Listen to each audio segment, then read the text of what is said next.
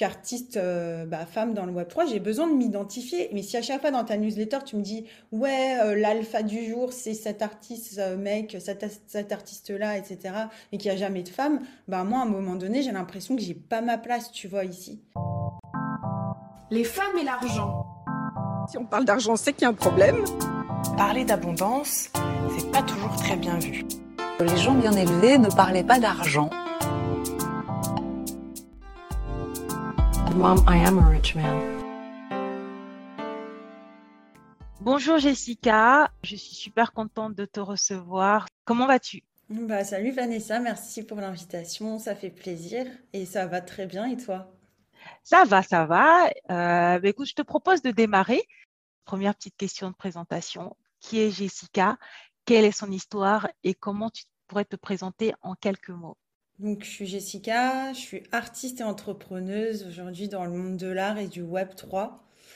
Euh, j'ai une éducation, on va dire, d'artiste aussi parce que j'ai fait une école d'art euh, en France, à Strasbourg.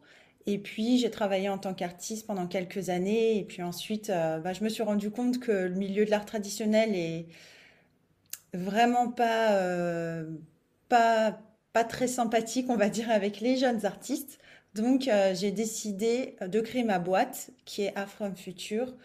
Euh, et en fait, aujourd'hui, Afrom Future, c'est euh, une communauté Web3 qui a pour but, en fait, d'onboarder les artistes qui viennent du Web2 et de créer, en fait, des projets décentralisés ensemble, que ce soit dans la métaverse ou en physique. Donc, en général, oui, on, a tendance à, poser des questions sur tout ce qui est euh, parcours scolaire, environnement familial, euh, car on pense vraiment que euh, la personne que tu es n'a pas démarré aujourd'hui. Tu vraiment tout, il y a tout un background. en quoi peux-tu dire que ton éducation, tout ce que tu as appris dans la sphère familiale, dans le cocon intime, a contribué en fait à créer la femme que tu es, à te donner cette ouverture d'esprit ou pas d'ailleurs, parce que tu as fait une école d'art Est-ce que tu as été incité euh, par tes parents euh, euh, en ce sens Ou est-ce que vraiment, très vite, tu savais ce que tu voulais Tu as toujours été une artiste et que du coup, tu ne te retrouvais pas dans l'univers de l'art classique et, tu t'es dit que tu allais partir dans le web 3.0 parce que tu as toujours eu une pensée un peu libre? Ouais, bah, c'est une bonne question. En fait, je viens d'une famille euh, qui est très centrée sur la tech. Enfin, mon père euh, aime beaucoup. Euh, enfin, il est vraiment passionné d'innovation technologique, mais en même temps, il est aussi artiste. il joue de la guitare. Ma maman, elle, elle, est aussi, elle était entrepreneuse en fait. Elle avait sa propre boîte d'esthéticienne. Et aussi, elle est, très artiste. Elle dessinait beaucoup, etc. Le truc, c'est que moi, quand j'étais plus jeune, on va dire que l'école, c'était pas trop mon truc, tu vois. Donc, un peu comme tous les élèves, j'ai l'impression qu'ils s'embêtent, tu vois, en cours. J'ai commencé à dessiner. Et j'aimais beaucoup danser, chanter, enfin, tous les médiums un peu artistiques, enfin, tout ce qui faisait un peu rêver, en fait. Les maths, euh, la physique, l'histoire, euh, la géo, c'était vraiment, vraiment, vraiment pas mon truc. Et en fait, euh, j'étais pas très très bonne à l'école, c'est-à-dire que j'avais pas des, des super notes, je m'ennuyais facilement.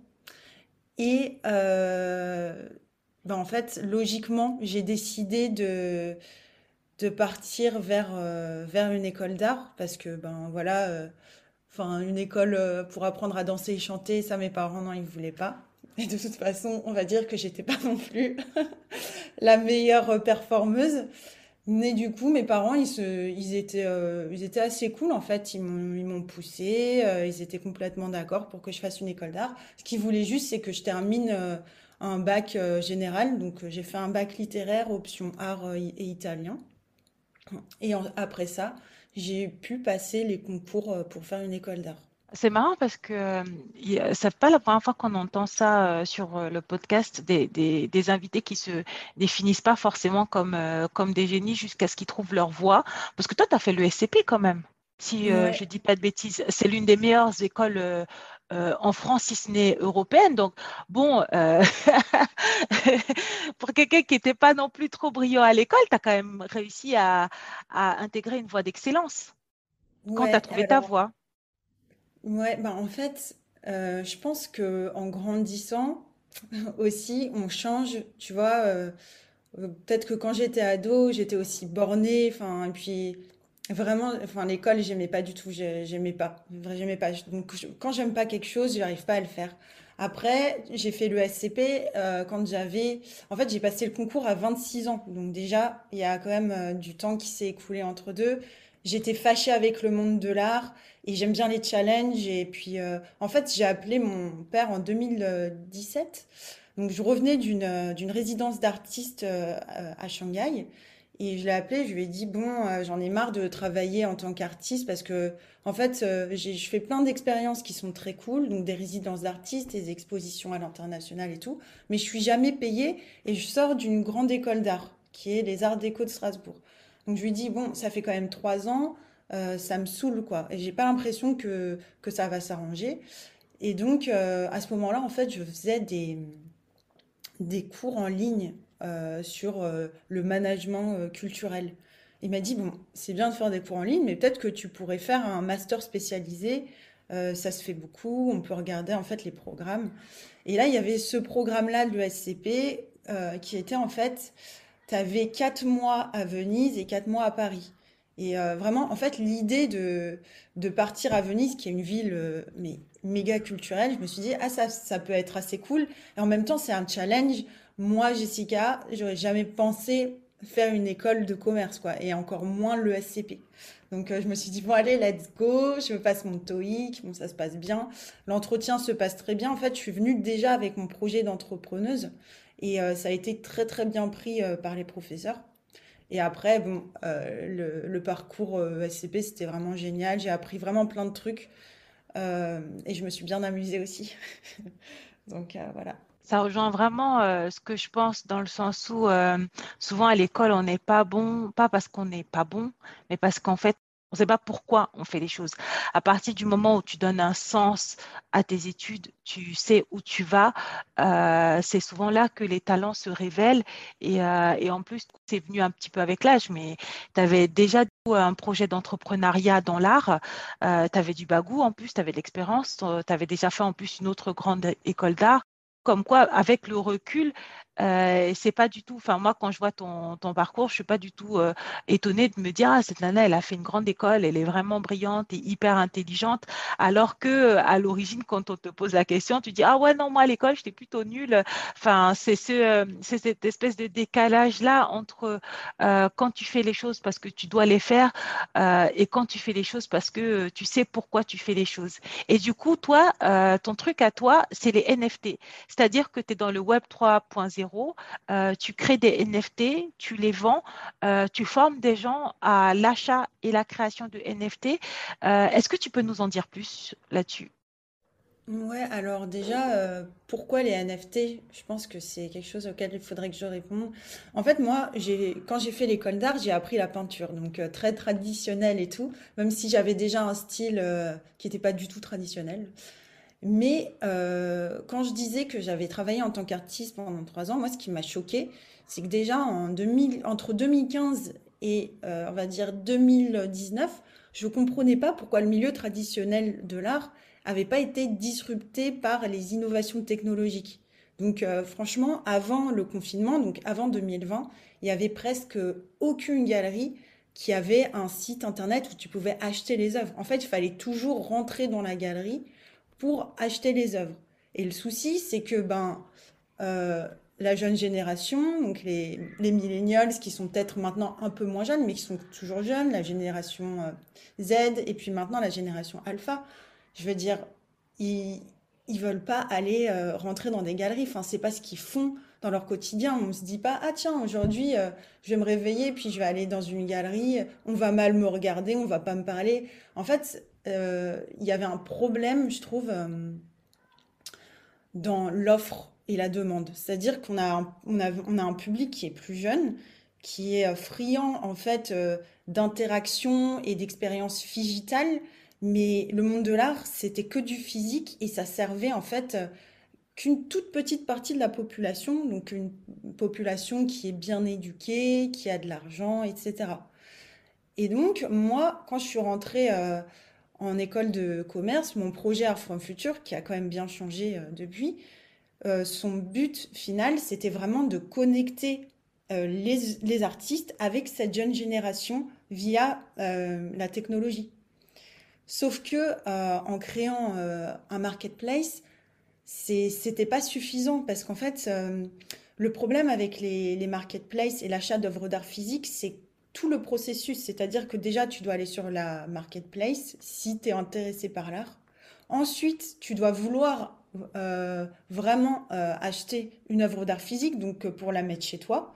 Et en général, les œuvres d'art physique, ça coûte quand même assez cher. Donc, il y en a rarement en dessous de 200 euros pour des œuvres originales. Donc, il faut avoir de l'argent.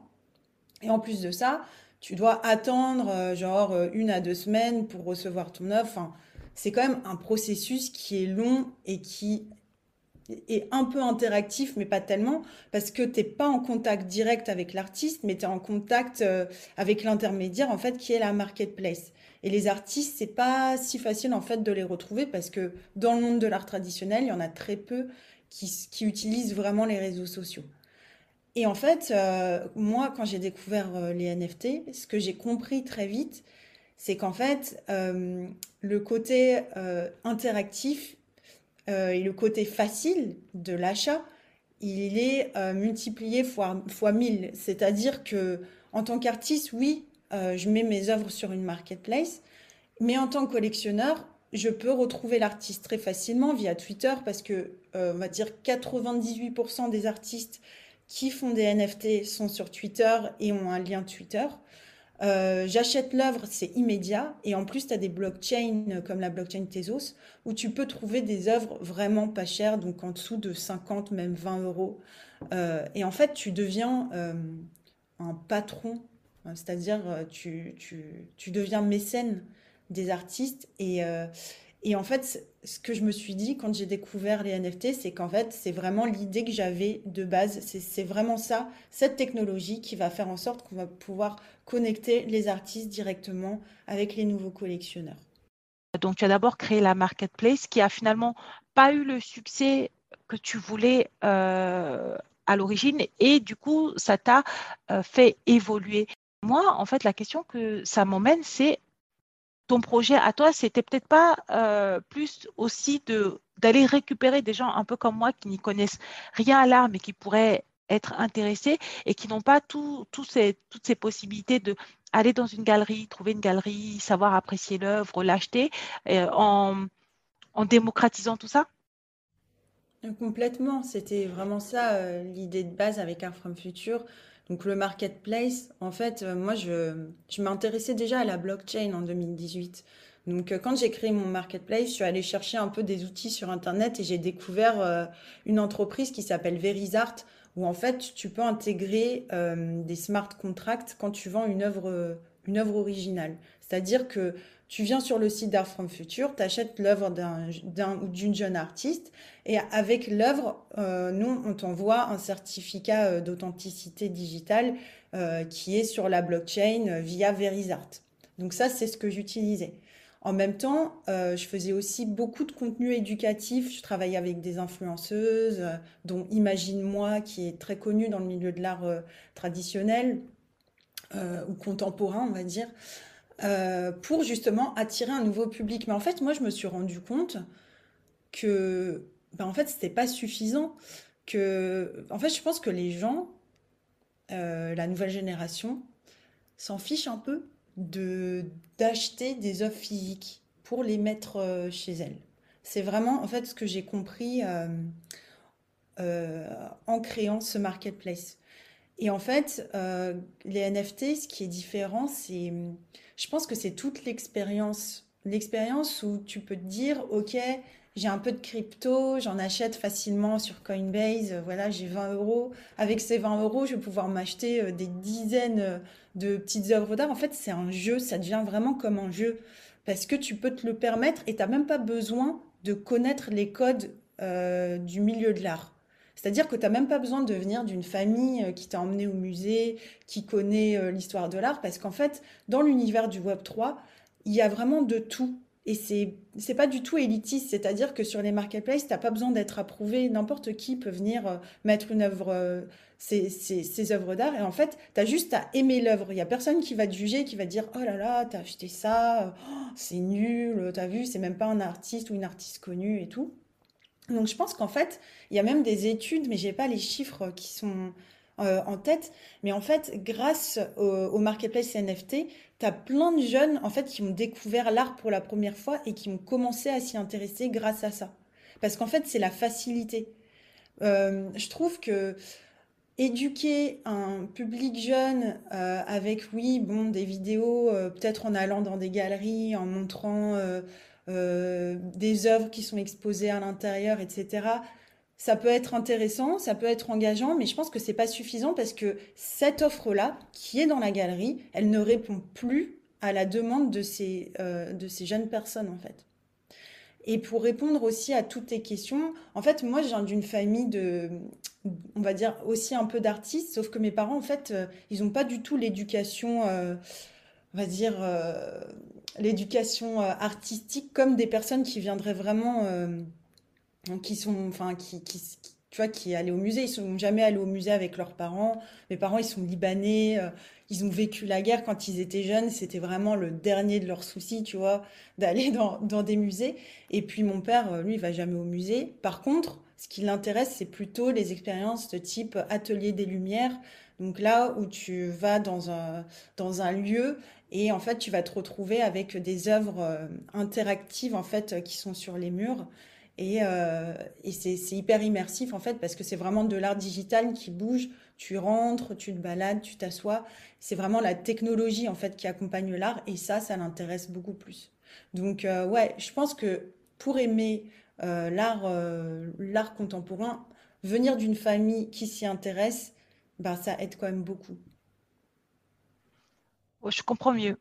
En effet. Et euh, je pense qu'il y a différentes manières d'être artiste, dans le sens où, euh, comme tu le disais, toi, tu n'es pas forcément issu d'une famille euh, qui est très sensibilisée à l'art traditionnel, mais finalement, tes parents sont quand même sensibles à l'art, sont sensibles à la beauté selon leur manière de voir les choses. Ton père, il a besoin d'interaction, notamment digitale, et ils t'ont transmis ça parce que finalement, très rapidement, toi, tu t'es orienté vers l'art, mais tu très rapidement en tête euh, les nouvelles technologies. Et même moi-même, en tant que... Je me considère comme une artiste. Pendant longtemps, franchement, j'avais honte de le dire parce que j'avais pas de talent. Je sais pas chanter, un peu danser, dessiner pas du tout.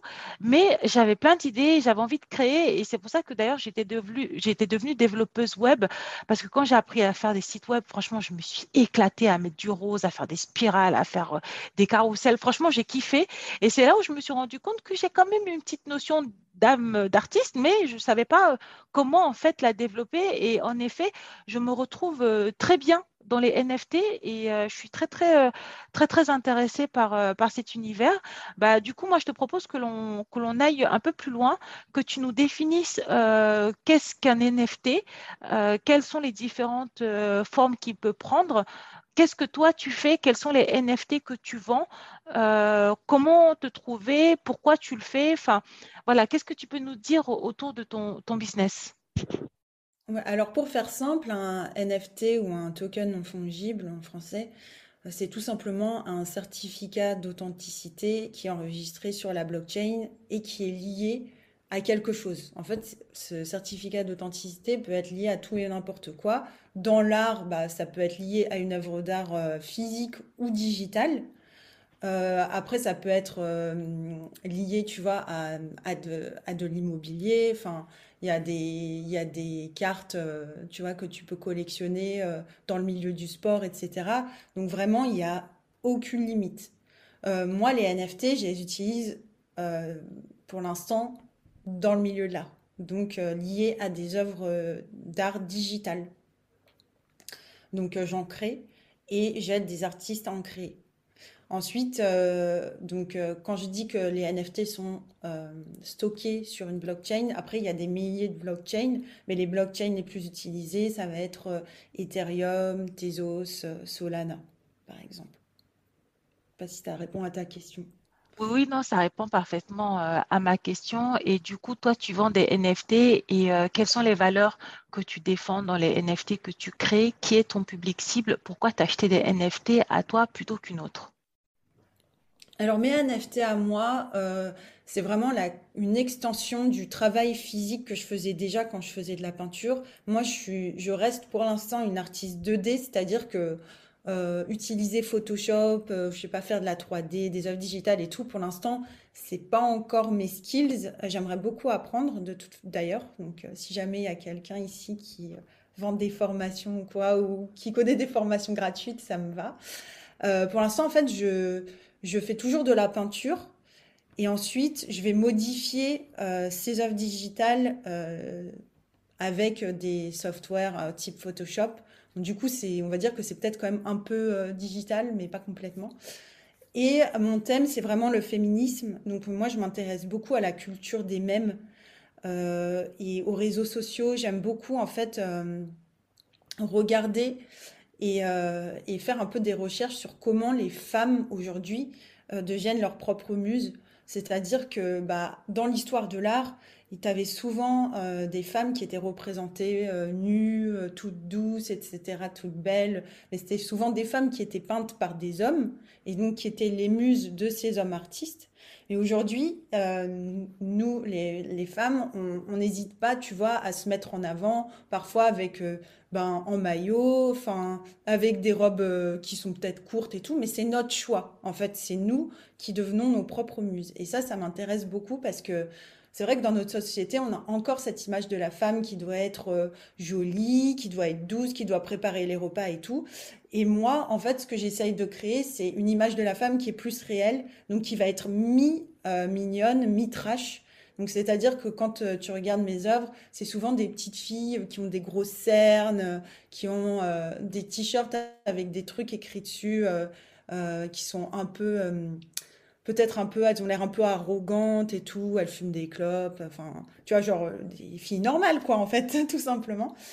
Et, euh, et, comme euh, je m'intéresse beaucoup à cette euh, esthétique un peu girly trash, bah, c'est vrai que je collectionne quand même beaucoup d'œuvres d'artistes qui sont dans ce même style-là, mais j'essaye en fait de varier mes collections. Donc ma- maintenant, j'essaye aussi d'acheter de la photographie, des vidéos un peu plus traditionnelles, etc. Oui, parce que tu es créatrice, mais tu es aussi euh, collectionneuse d'œuvres d'art. C'est vraiment ton truc, en fait. T'as des, euh, Et comment, euh, quand tu, quand tu... Parce que Moi, quand je vois un collectionneur d'œuvres d'art, je vois le mec qui a je sais pas combien de tableaux dans son immense maison. Mais quand tu es collectionneur d'œuvres d'art numériques, comment tu fais en fait pour que est-ce que d'autres personnes peuvent voir tes collections? Est-ce que parce que souvent voilà les collectionneurs ils aiment inviter les gens, leur dire oui j'ai tel tableau, je l'ai acheté à tel moment pendant telle vacances. Toi, euh, comment tu fais euh, si jamais tu mets euh, à disposition tes collections pour que d'autres personnes les voient? Déjà, est-ce que tu le fais? Si oui, comment? Dans quel but? Ouais, alors déjà, euh, ce que je voulais dire en entendant ta question, c'est que moi, je suis vraiment devenue collectionneuse grâce aux NFT, justement par la facilité euh, bah, de pouvoir accumuler plein d'œuvres et de pas avoir de soucis pour les stocker chez soi. Euh, en œuvres physiques, chez moi, j'en ai peut-être 5 et c'est déjà, elles, sont déjà chères parce qu'à chaque fois, c'était, je crois, minimum euh, 150 ou 200 euros quand euh, je les ai achetées. Alors que là, euh, avec les NFT, je crois que j'en ai, je sais pas, 300, 400, j'en ai vraiment beaucoup. Euh, et euh, effectivement, n'importe qui peut les voir. Donc déjà, il suffit juste d'aller sur mon profil euh, sur euh, la marketplace où je les ai achetés et n'importe qui peut avoir accès à ma collection. Et ensuite, euh, moi, je les mets euh, en général, euh, je fais des petites curations sur oncyber.io. C'est une métaverse qui est gratuite en fait, que n'importe quel collectionneur ou artiste peut utiliser à partir du moment où il ou elle a un wallet crypto. Et aussi, je les partage sur les réseaux sociaux, donc sur Twitter, Instagram et sur showtime.xyz. Showtime.xyz, c'est euh, le premier réseau social euh, pour les NFT qui a été créé par un Français d'ailleurs qui s'appelle Alex Masmej, euh, qui est jeune en plus, je crois qu'il a 25 ans ou 24 ans. Donc voilà, j'essaye de les partager avec ma communauté, parce que je trouve ça assez cool. Et puis, il y a toujours des gens qui, aiment bien aussi faire un tour dans les collections des autres collectionneurs, justement pour trouver euh, d'autres choses à acheter, etc. C'est vrai qu'il y a cet aspect-là euh, qu'on a peu abordé finalement, qui est le fait que quand tu es créateur de NFT, c'est hyper important d'avoir une communauté. Euh, est-ce que tu peux nous en dire plus d'ailleurs sur le sujet? Comment tu crées une communauté? Comment est-ce que tu l'animes? Sur quel réseau social euh, les, communautés NFT sont, sont les plus actives? Voilà, qu'est-ce que tu peux... Ouais, bah alors sans communauté, c'est clair que l'artiste la plus talentueuse ou plus talentueux ne vendra rien, sauf si, enfin, il n'y a pas de sauf si. C'est-à-dire que sans communauté, c'est impossible. Et ça, c'est vrai que c'est quelque chose que pas mal d'artistes avec qui je travaille et que j'accompagne dans les NFT euh, ont du mal à comprendre parce que c'est vrai que dans le milieu de l'art traditionnel, en général, tu es accompagné par une galerie. Euh, si tu passes par un intermédiaire, et euh, tu n'as pas l'habitude de faire ton auto-promotion. Et malheureusement, on n'apprend pas ça du tout en fait dans les écoles d'art, alors que c'est ce qu'on devrait apprendre en fait tout simplement. Euh, mais il faut être sur Twitter. En fait, Twitter pour l'instant c'est le réseau social le plus utilisé euh, par les personnes qui font partie du Web 3, que ce soit les collectionneurs, les artistes, les curateurs, etc. Et on peut compléter avec Instagram parce que c'est vrai qu'Instagram a quand même des outils qui sont assez cool. Tu vois, dans les stories, tu peux ajouter un lien euh, qui renvoie directement à la marketplace. Donc ça, ça peut être intéressant pour convertir euh, ta communauté en fait en acheteur, etc. Mais euh, vraiment pour créer sa communauté, il faut absolument être sur Twitter, poster plusieurs fois par jour. Interagir en fait avec les autres personnes euh, que tu suis ou pas. Et en fait, euh, ça prend du temps. C'est clair que ça prend du temps, ça prend plusieurs mois, mais en fait, il faut essayer de d'engager sa communauté en ligne. Et ça, en fait, ça va dépendre de chaque profil. C'est en fait, c'est comme quand tu crées ta marque et et, ou ta boîte, en fait, il faut vraiment que tu aies une stratégie, que tu définisses en tant qu'artiste. ben, qui tu es et comment est-ce que tu as envie que les autres te perçoivent et quel type euh, de collectionneur tu as envie d'attirer. Et quand tu as fait ta stratégie, ben après tu peux créer des, des posts sur Twitter en fonction de ça. Et bien sûr, après, il y a Discord, mais je pense que Discord, c'est euh, un réseau social qui est génial, mais qui vient peut-être dans un deuxième temps quand l'artiste a déjà une bonne base de fans sur Twitter. Ensuite, euh, cet artiste peut convertir sa base de fans pour, euh, pour qu'elle rejoigne son Discord. Et du coup, euh, c'est un double travail parce que quand tu as un Discord, tu dois en plus engager ta communauté tous les jours sur Discord. Parce que si moi je rejoins un Discord et que le Discord est inactif, ben je vais, je vais le quitter. Quoi. Et j'avais envie de te demander, des, te poser des questions sur Discord. Discord est un réseau social qui est finalement assez récent par rapport aux autres et qui est pas si facile, hein, parce que comment tu fais pour l'animer? Donc tu disais que tu l'animais tous les jours. Est-ce que c'est seulement toi ou est-ce que c'est ta communauté qui parle beaucoup Comment tu fais Enfin, comment tu gères ton Discord? Et qu'est-ce que Discord D'ailleurs. Bah, en fait, Discord, c'est un réseau social qui était utilisé à la base par les gamers. Et en fait, tu peux discuter dedans. En fait, c'est vraiment un, un réseau social pour euh, discuter, mais en fait, l'avantage de Discord, c'est que tu peux créer des channels avec des topics un peu différents. Et en plus de ça, tu peux ajouter tout type de bots, c'est-à-dire que tu peux ajouter des bots avec des jeux, euh, tu peux ajouter, euh, enfin, je sais pas, des des bots euh, qui peuvent euh, genre euh, virer des gens quand, quand ils spamment ton Discord. Enfin, tu peux vraiment faire plein de trucs. Mais vraiment, l'avantage, c'est que tu peux vraiment avoir des discussions par catégorie. Et moi, j'ai découvert Discord bah, l'année dernière, en fait. je t'avoue qu'au début, c'est pareil, je comprenais rien. J'étais là, mais c'est quoi ce truc? Et en fait, en passant du temps dedans, j'ai passé beaucoup de temps dans différentes communautés, des DAO et tout.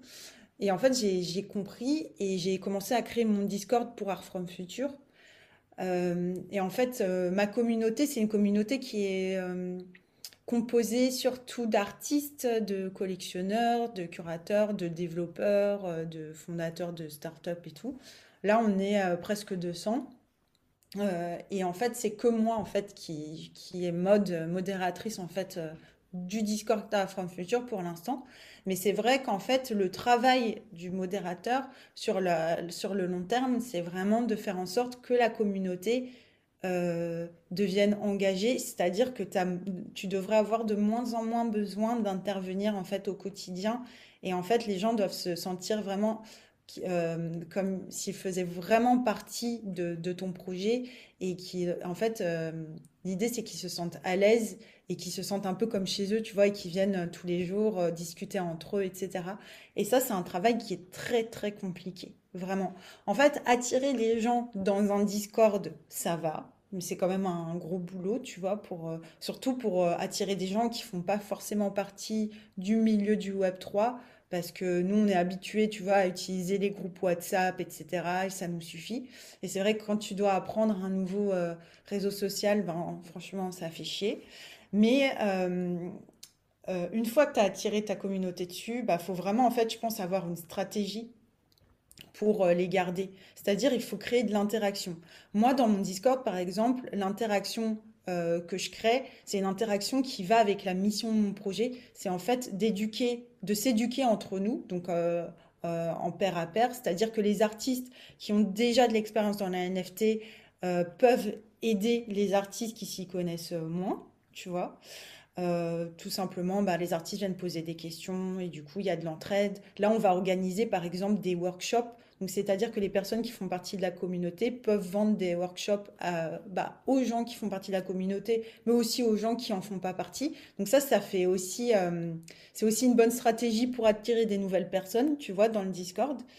Et aussi, on organise euh, des expositions dans la métaverse et en physique. Mais c'est-à-dire que quand on fait ça, on lance un appel à projet et les gens qui font partie en fait de l'exposition doivent organiser l'exposition euh, ensemble en fait. C'est pas moi qui va organiser euh, l'exposition pour tout le monde. Chacun va avoir son rôle. Et ça, ça permet en fait d'avoir euh, une communauté qui est engagée parce que du coup, bah, tout le monde va venir poser des questions dans le Discord, on va brainstormer dans le Discord, tu vois. Enfin, en fait, les gens doivent se sentir valorisés, je pense.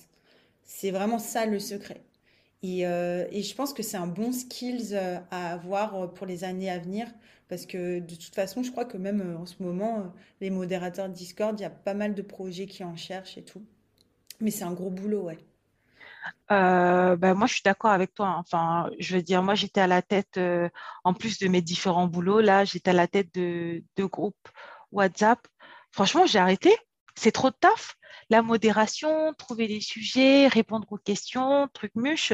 C'est pour ça que le, Discord, nous, il a été créé. Ça fait, ça fait un moment que je connais Discord. Ça fait peut-être deux, trois ans que je connais Discord où j'étais dans les Discord euh, d'autres groupes. Le problème, c'est que c'est trop. En fait, moi, j'avais pas le temps de suivre les conversations. Ça me fait penser au groupe Telegram. Tu sais, tu quittes un peu, tu reviens, 7000 messages. Ah, je dis mais je, je, peux pas. Et c'est vrai que oui là-dessus c'est c'est chouette euh, quand euh, la communauté s'autogère. Mais moi en tout cas la partie modération j'admire les modérateurs et euh, félicitations à toi si tu arrives à faire ça. Mais pour moi c'est vrai que c'est c'est quand même beaucoup beaucoup de taf. Et et ça me surprend pas qu'il y ait du qu'il y ait des, des offres d'emploi sur le sujet. Après de toutes les manières enfin quand tu me parles des, des expos dans le métaverse tu me parles de, des offres que tu Pour moi, c'est vraiment l'avenir. C'est et en plus c'est fascinant. Et ce que je trouve chouette, c'est que pour moi, c'est quelque part un peu élitiste parce que c'est pas non plus tout le monde euh, qui a accès, mais pour une fois, tu vois, l'accès, il n'est pas forcément euh, lié à des compétences intellectuelles ou des compétences financières. Si tu veux, euh, connaître le métaverse, si tu veux maîtriser le les NFT, bah, en fait, il suffit juste que tu le veuilles et que tu t'y mettes. Il n'y a rien d'autre qui va t'empêcher euh, de le faire ou c'est pas euh, un groupe de personnes qui vont étudier ton dossier et te dire oui, non. Et ça, je trouve ça chouette. C'est accessible à tous, et, mais uniquement finalement maîtrisable par ceux qui le veulent vraiment. Et ça, c'est vraiment cool, je trouve. Et je ne je vois pas d'autres je vois pas d'autres secteurs, d'autres endroits ou d'autres opportunités où ça se passait comme ça. Euh, et euh, ça me met en joie. Je sais pas ce que tu en penses. Ouais, bah, je suis d'accord avec toi. C'est vrai que le milieu du Web3 est hyper inclusif aussi. Euh, les gens s'entraident beaucoup entre eux et tout. Et comme tu dis, en fait, toutes les ressources sont disponibles en open source. Donc, si tu as envie d'apprendre, tu peux aller faire des recherches sur Internet, trouver tout, rentrer dans les Discords, poser des questions, etc. Et après, en fait, je pense que on a l'impression que c'est compliqué, mais c'est vrai qu'une fois, si tu passes les 2-3 heures, finalement, en fait, tu vas te rendre compte, ah ouais, en fait, c'était pas si compliqué que ça. En fait, pour entrer dans la métaverse, juste besoin de cliquer euh, sur un lien, euh, de me créer un petit avatar et ça y est, je suis dedans. En fait, c'est comme si je jouais aux Sims, tu vois. Mais c'est vrai que on a l'impression que c'est toute une montagne parce que c'est pas quelque chose qu'on a l'habitude de faire euh, tous les jours. Mais il suffit en fait d'avoir envie. Et ça, je pense que c'est vraiment important ce que tu dis parce que même pour les artistes en fait que, que j'accompagne, il y a des artistes qui ont envie de, de rentrer dans l'univers des NFT parce qu'ils ont envie de, de gagner de l'argent, tu vois. Mais en fait, ils comprennent pas tous les efforts qu'il y a à faire autour.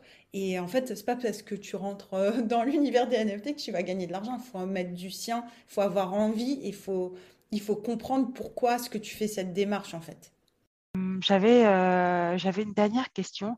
Est-ce que tu vois une différence euh, dans l'univers euh, Web3, NFT, Metaverse Est-ce que tu vois une différence pour, entre les hommes et les femmes? Ou non, tout le monde a égalité Non, je Ou pense peut-être que c'est un plus Ouais, bah, déjà, bah, statistiquement, il y a beaucoup plus d'hommes que de femmes. Je ne sais pas comment les statistiques ont, ont augmenté, mais euh, il n'y a pas très longtemps, je crois qu'il y avait genre 5% de femmes, euh, en tout cas euh, visibles, dans, dans le Web 3. Mais c'est vrai que ça reste un, un milieu très masculin.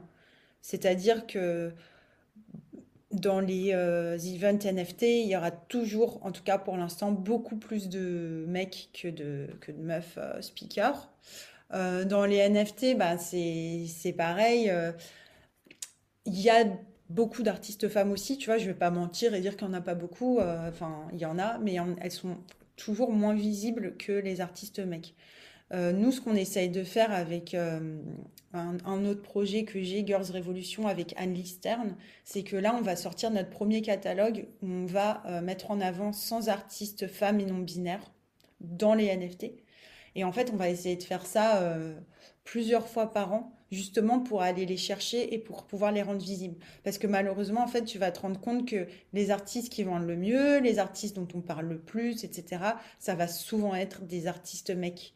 Et ça, c'est vraiment dommage. D'ailleurs, euh, Snoop Dogg, euh, aka Kosomo des Medici, sur Twitter, lui, il a, sa newsletter, tu vois, parce qu'il est vachement, il est à fond, en fait, dans le Web 3, euh, etc. Il fait de, il a il a une collection, etc. Et dans sa newsletter, il parle beaucoup trop d'artistes mecs et je lui ai commenté il y a quelques mois sur Twitter. Je lui ai dit franchement, euh, gars, il va falloir euh, parler un peu plus d'artistes femmes parce que moi, en tant qu'artiste euh, bah, femme dans le Web 3, j'ai besoin de m'identifier. Mais si à chaque fois dans ta newsletter, tu me dis, ouais, l'alpha du jour, c'est cet artiste mec, cet, artiste-là, etc., et qu'il n'y a jamais de femme, bah, moi, à un moment donné, j'ai l'impression que j'ai pas ma place, tu vois, ici.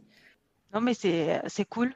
bah, c'est pour ça aussi qu'on a créé ce podcast et c'est aussi pour ça qu'on t'a invité, euh, pour que tu puisses montrer ton visage, montrer que euh, la création de NFT peut être aussi féminine, qu'il y a des femmes, euh, elles le font, elles font, elles savent de quoi elles parlent, ça fait longtemps qu'elles le font et elles en vivent. C'est une excellente transition vers ton profil investisseur. Donc, euh, on va parler euh, donc de Jessica, euh, l'investisseuse. Est-ce que tu peux nous parler de ton rapport à l'argent? Est-ce que tu arrives à vivre de ton art? Où vis-tu? Comment tu vis et comment tu gères la moula et les NFT Moi, j'habite en Finlande, à Helsinki, depuis fin 2019. Et euh, on va dire que j'ai gagné pas mal d'argent avec mes NFT. Euh, j'ai tout réinvesti. Quand je dis tout, c'est vraiment tout. C'est-à-dire que j'ai jamais euh, utilisé cet argent. Je l'ai jamais en fait reconverti en euros ou quoi. J'ai tout réinvesti dans d'autres NFT. justement parce que moi j'ai vraiment envie en fait d'apprendre et, de diversifier mon portfolio au maximum au début.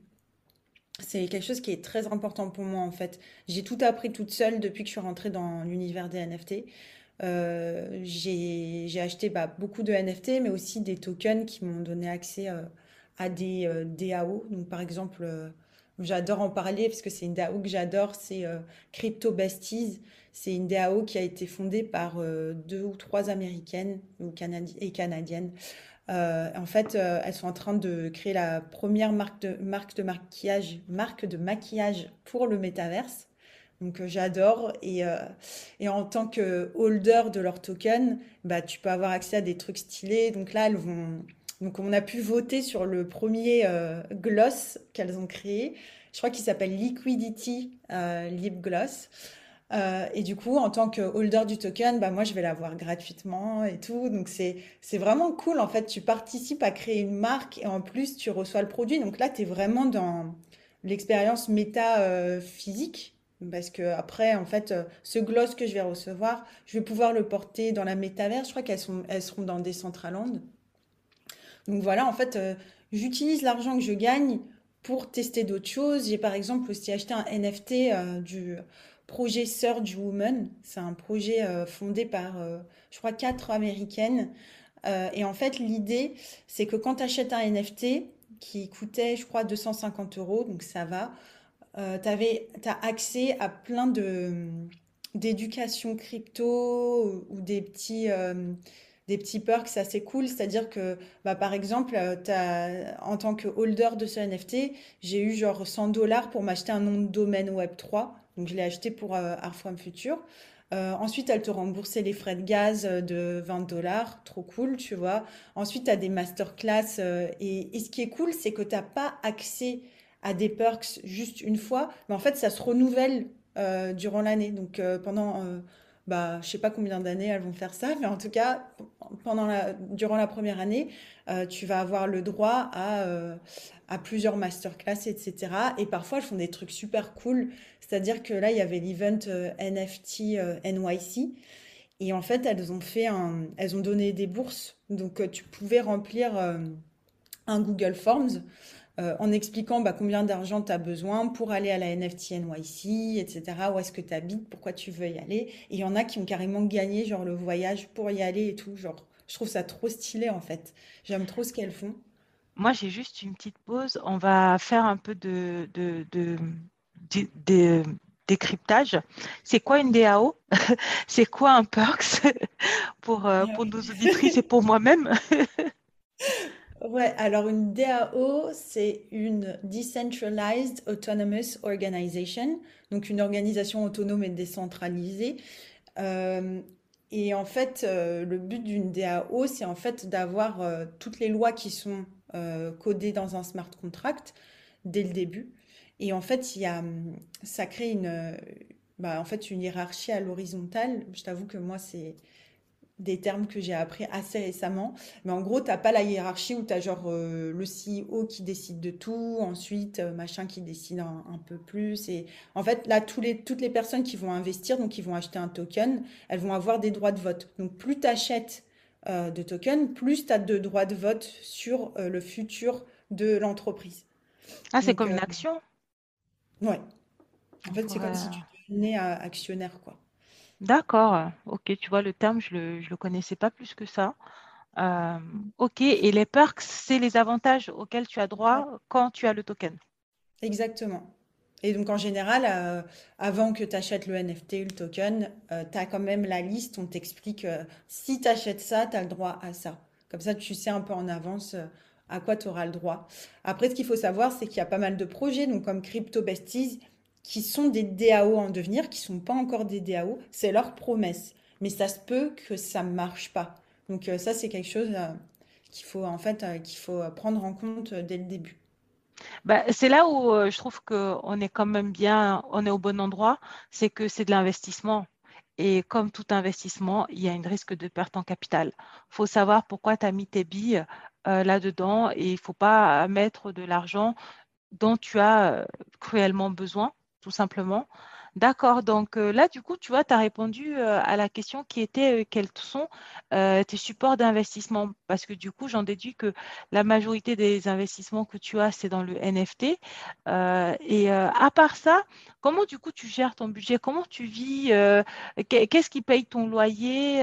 et quel est ton rapport à l'argent au quotidien? J'ai des économies que j'ai gardées bah, depuis plusieurs années.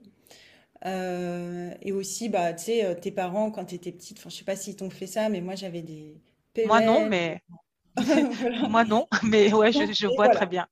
Voilà, j'ai un PEL. Après, j'ai eu de la chance. C'est vrai qu'en Finlande, les entrepreneurs euh, sont vraiment poussés à créer leur boîte. Donc, moi, j'ai eu de la chance parce que j'ai eu une bourse entrepreneur, donc vraiment pour vivre pendant un an et demi, donc qui s'est arrêtée en juin, là. Donc euh, voilà, je suis pas, je, suis pas très dépensière, je m'achète pas trop de fringues, de trucs, machin. J'aime bien, euh, tu vois, penser au futur, sachant que je sais qu'aujourd'hui, voilà, je suis entrepreneuse et que je peux pas me permettre de, de tout, euh, de tout claquer comme ça. Donc j'ai quand même pas mal d'économies et en fait, honnêtement, j'utilise pas trop, j'utilise pas trop, trop d'argent en fait au quotidien, tu vois. Donc, ça va vraiment être pour euh, parfois sortir, euh, euh, bah, acheter à manger, des trucs comme ça. Mais voilà, Après, donc, euh, ok, donc ce que j'entends, c'est que toi, au quotidien, tu n'es pas trop dépensière. Tu as eu une bourse qui t'a aidé à vivre et qui t'a aidé en fait à te concentrer sur ton activité. Et, euh, et du coup, il y a le fait que peut-être tu vis en couple aussi, ça aide. C'est aussi quelque chose euh, qui peut être, euh, qui peut rentrer en compte. C'est vrai que si tu étais célibataire, euh, potentiellement, tu serais peut-être ce serait peut-être un peu plus juste. Et, en fait, du coup, tu as la liberté psychologique, au moins, en tout cas avec toutes ces assises-là, pour te concentrer sur ton projet euh, d'art euh, et euh, le développer. Parce qu'une finale, tu as fait de l'argent avec les NFT, c'est même pas ça la question, c'est que tu as Mm. fait le choix, étant donné que ton style de vie n'était pas très onéreux, de tout réinvestir dans ta collection pour pouvoir en fait ben, la rendre plus, plus importante, imposante et avoir peut-être plus d'argent plus tard, si j'ai bien compris. Exactement, ouais, c'est ça. Donc investir euh, dans les NFT et aussi dans, dans des tokens, justement pour apprendre, parce qu'Art From Future, sur le long terme, j'ai envie que ça devienne une DAO. Et pour que ça en devienne une, il faut que j'apprenne aussi, que j'expérimente de moi-même. Et ça, c'est très important pour moi, en fait. Euh, et exactement, tu vois, oui, euh, je vis avec mon copain ici, et puis j'ai de la chance que, enfin, tu vois, je suis bien entourée, quoi. Enfin, mes parents, euh, si jamais il y a quelque chose qui va pas, je peux retourner habiter chez eux. Enfin, j'ai quand même de la chance, euh, je suis pas livrée à moi-même. Donc, si du jour au lendemain j'ai un souci, je vais pas me retrouver à la rue, quoi. Ça, c'est sûr. Oui. Oui, bah, je pense que de toutes les manières, pour pouvoir se lancer dans ce type d'entreprise, il faut avoir une certaine sérénité et une, une, notion d'abondance. Moi, euh, qui n'ai pas forcément trop l'abondance dans ma tête, j'avoue que j'aurais du mal à dormir euh, si j'ai pas des pièces euh, sonnantes et trébuchantes qui tombent sur mon compte tous les mois. Et c'est vrai que c'est, même un travail sur lequel je fais parce que je me suis rendu compte que non, en fait, tu peux être, tu peux être riche de plein de choses et pas forcément euh, d'argent. Et, euh, et donc, du coup, là, l'autre question que j'avais envie de te demander, c'est que euh, si tu avais beaucoup d'argent, qu'est-ce que tu achèterais tout de suite et combien est-ce qu'elle coûte ta vie de rêve? Donc, si j'avais beaucoup d'argent, je pense que quand même j'achèterais quelques NFT que j'ai envie d'acheter, genre World of Women, peut-être un CryptoPunk. Et puis, et puis je m'achèterais une, une grande maison au bord de la plage, soit en Finlande, parce que c'est vrai que j'aime bien la Finlande. J'avoue que c'est peut-être pas très sexy pour certains. Euh, et puis une belle voiture, parce que moi j'adore les, les voitures, genre les Hummer euh, ou les Land Rover, euh, des, des voitures comme ça. Du coup, franchement, je pense que ma vie ne coûterait pas non plus très cher parce que si j'étais, les gens qui sont très riches, parfois ils sont beaucoup plus dépensiers. Donc voilà ce que je ferais pour moi en tout cas. Non, non, mais ça m'étonne pas. Après, ça se voit que tu es quelqu'un de simple et euh, euh, quand je t'écoute, je pense même pas que tu changerais trop grand-chose. Tu aurais peut-être éventuellement une maison, une autre voiture, mais euh, bah, tu l'as bien dit, hein, tu achèterais des NFT, donc en fait, tu continueras à faire ce que tu fais. Donc, ça ça m'étonne pas du tout. Et Et peut-être aussi, je voulais ajouter quand même, c'est vrai que bah, je pense que les gens qui ont de l'influence et qui ont de l'argent ont quand même, euh, devraient quand même aider un peu, tu vois, les, bah, donner de l'argent à des organisations et tout. Et il y a plein, enfin moi, il y a plein de, de, choses qui m'embêtent, tu vois, genre les enfants, euh, enfin, j'ai pas envie de rendre le podcast triste, mais tu vois, les enfants qui sont malades à l'hôpital, c'est vraiment des, je pense, des, des endroits où il faudrait investir et donner de l'argent, les femmes qui n'ont pas accès à l'éducation, c'est vraiment des choses qui me tiennent à cœur. Et je pense que vraiment, si un jour j'ai vraiment les moyens, il y aurait quand même une partie de cet argent qui irait à, à ces organisations-là, parce que c'est important. Donc, tu ferais de l'humanitaire, un peu. Ouais, de ouf. Mm. Ah, ok. Euh, ouais, c'est, une réponse qui, qui revient souvent euh, dans l'humanitaire. Mais est-ce que, par exemple, tu travaillerais moins et tu consacrerais plus de temps à des projets humanitaires ou tu continueras à faire ce que tu aimes, mais tu mettrais juste plus d'argent dans les projets humanitaires? Ouais, deuxième réponse. Je pense que je continuerai à faire ce que je fais, mais je mettrai plus d'argent, ouais. Ouais. D'accord. Je pense que je vais faire, euh, je vais faire attention euh, à quand j'interroge les hommes pour avoir leur réponse. Parce que je me demande si c'est pas le côté euh, généreux, euh, féminin, tu sais, la mère nature, tout ça, tout ça qui parle. Parce qu'il y a beaucoup de femmes qui me, qui me donnent cette réponse. Et euh, bon, ben, comme je n'ai pas beaucoup interrogé d'hommes, euh, j'ai pas encore pu faire de, de comparaison. On va conclure avec euh, trois questions qui sont quels sont les conseils que tu donnerais aux jeunes femmes et aux jeunes filles qui t'écoutent? Qu'est-ce qui est ta plus grande victoire ou réussite à ce jour? Et quel est ton plus gros échec ou ta leçon? Alors, les trois conseils que je donnerais, euh, deviens indépendante financièrement, euh, euh, fais tout ce que tu as envie quand tu as envie. Genre, n'aie pas peur d'être trop poli et tout, on s'en fout. Et, je sais pas, profite de la vie. Je sais pas si c'est des bons conseils, mais voilà. Ça, c'est mes conseils, parce que la vie est pas très longue, donc il faut en profiter. Ensuite, ma victoire. Hmm, bah, franchement, je suis fière de moi, tout ce que j'ai accompli euh, jusqu'ici, parce que c'est vrai que, ben, comme je disais tout à l'heure, je suis comme épaulée, j'ai ma famille et tout euh, qui est à côté de moi, mais c'est vrai que j'ai tout fait toute seule depuis le début, j'ai pas de co-founder, etc. Donc, euh, je suis grave fière de moi et, et donc voilà. Et pour mon plus gros échec, bah, je pense, c'est peut-être et c'est aussi un conseil pour les gens qui écoutent. Je pense que quand on est en école et qu'on est un peu réservé, parce que moi j'ai toujours été un peu réservée et tout, euh, enfin les professeurs, je les, je les voyais un peu comme, euh, tu vois, des personnes qui ont toujours raison et que tout ce qu'ils disent, c'est, c'est vrai et tout. Et euh, c'est vrai que ben, j'aurais bien aimé ne pas forcément écouter tout le temps leurs conseils et de plus m'écouter moi en fait et de faire euh, ce que je veux, d'où euh, le conseil, faites ce que vous voulez quand vous voulez, où vous voulez. Parce qu'en fait, on a... Le problème, c'est qu'on on apprend aux gens que quand tu vas à l'école, la personne qui te donne les leçons, elle sait tout et qu'elle a trop raison, mais en fait, cette personne, elle n'en sait rien et elle te donne euh, sa vision des choses qu'elle a à un moment précis. Mais en fait, personne ne sait mieux que, bah, que soi, en fait, quelle est notre vision et ce qu'on a envie de faire et ce qui est bien pour nous. Donc, euh, ouais. Je suis tout à fait d'accord. Après, je pense que ça, c'est quand même à, moduler dans le sens où, bon, quand tu vas en cours de géographie, bon, le prof de géographie, euh, il te donne la, la Mm. la géographie des pays.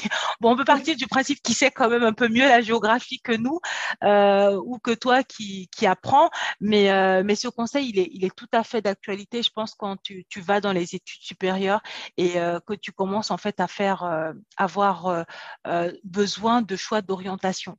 Et les gens, en fait, ils vont te donner leur avis, leurs conseils par rapport à ce qu'ils savent eux, par rapport à ce qu'ils croient eux, et leurs pensées limitantes à eux ne sont pas forcément les tiennes. Donc, je suis totalement d'accord avec ça. Et, euh, et du coup, euh, parce que cette réponse-là, tu l'as donnée dans ton plus gros échec ou ta leçon. C'est-à-dire que tu as écouté euh, les conseils de quelqu'un qui t'ont pas forcément mené au bon endroit et tu en as retiré ça?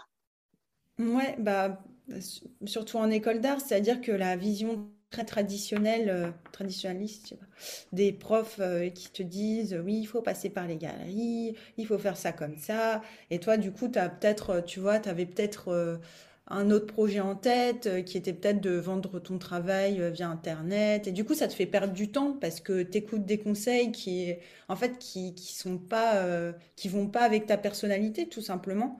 Et ça, ça s'est répété plusieurs fois. Et en fait, j'ai appris en étant entrepreneuse, en fait, j'ai dû faire face à plusieurs personnes qui m'ont beaucoup retardé dans mon projet parce que elles avaient peur du changement, parce qu'elles, euh, voilà, elles, elles, comprenaient pas ma vision. Et moi, j'avais toujours tendance à me plier un peu aux, aux demandes des autres plutôt que de m'affirmer.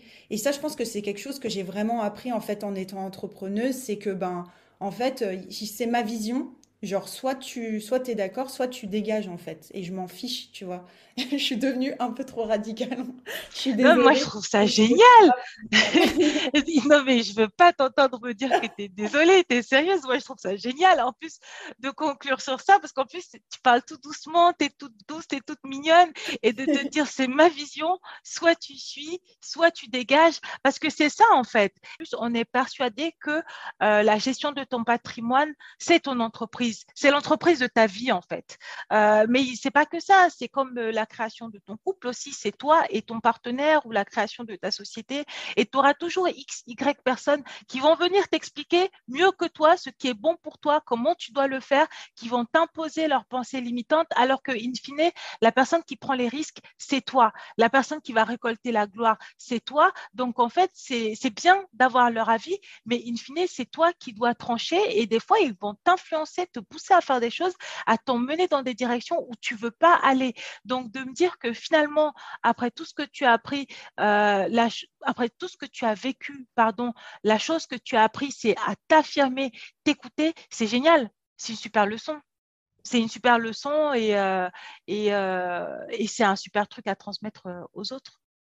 Ouais, bah, je suis grave contente d'avoir évolué de cette façon. Et c'est vrai ce que tu dis, c'est ça, c'est en fait, en tant qu'entrepreneuse ou même investisseuse, c'est toi qui prends les risques. En général, les gens qui viennent en plus te donner des conseils, c'est des gens qui n'ont même pas testé, qui savent pas. Donc euh, moi, à partir du moment où c'est moi qui prends le risque, c'est moi qui décide. Et je pense que ça, c'est important. Et euh, vraiment, c'est un conseil que j'ai envie de donner à n'importe qui. C'est vrai que c'est c'est peut-être parfois intimidant, tu vois, de dire non, euh, de regarder quelqu'un dans les yeux et de dire, ben, écoute, en fait, je suis pas d'accord. C'est, c'est, c'est pas facile, hein. Enfin, faut se l'avouer. Quand t'as toute ta vie, t'as, as été hyper réservé, que t'osais pas prendre la parole et qu'à un moment, t'es là, genre, bon, ben, en fait, non, tu vois. En vrai, c'est dur, mais après, tu te sens bien, t'es là, genre, en fait, je suis trop une bosse, tu vois. Et, c'est comme ça. Parce que si tu dois plaire à tout le monde, tu pourras plaire à, tu plairas à personne, en fait. Ben, écoute, sur cette belle note, euh, je te remercie, Jessica. Merci beaucoup d'être venu euh, partager euh, avec nous euh, bah, qui tu es, ton histoire, ton travail. Merci d'avoir écouté ce podcast. Si tu l'as apprécié, n'hésite pas à le partager à ton entourage. Si tu souhaites me soutenir, laisse-moi 5 étoiles sur les plateformes de diffusion et viens me parler, cela me fera très plaisir. Pose-moi des questions, laisse-moi des commentaires, ainsi j'aborderai des thématiques qui te concernent directement. Tu peux me retrouver sur mon site web, Instagram, ainsi que toutes les semaines via ma newsletter. Au plaisir de te retrouver pour de nouveaux épisodes. À bientôt. Bisous.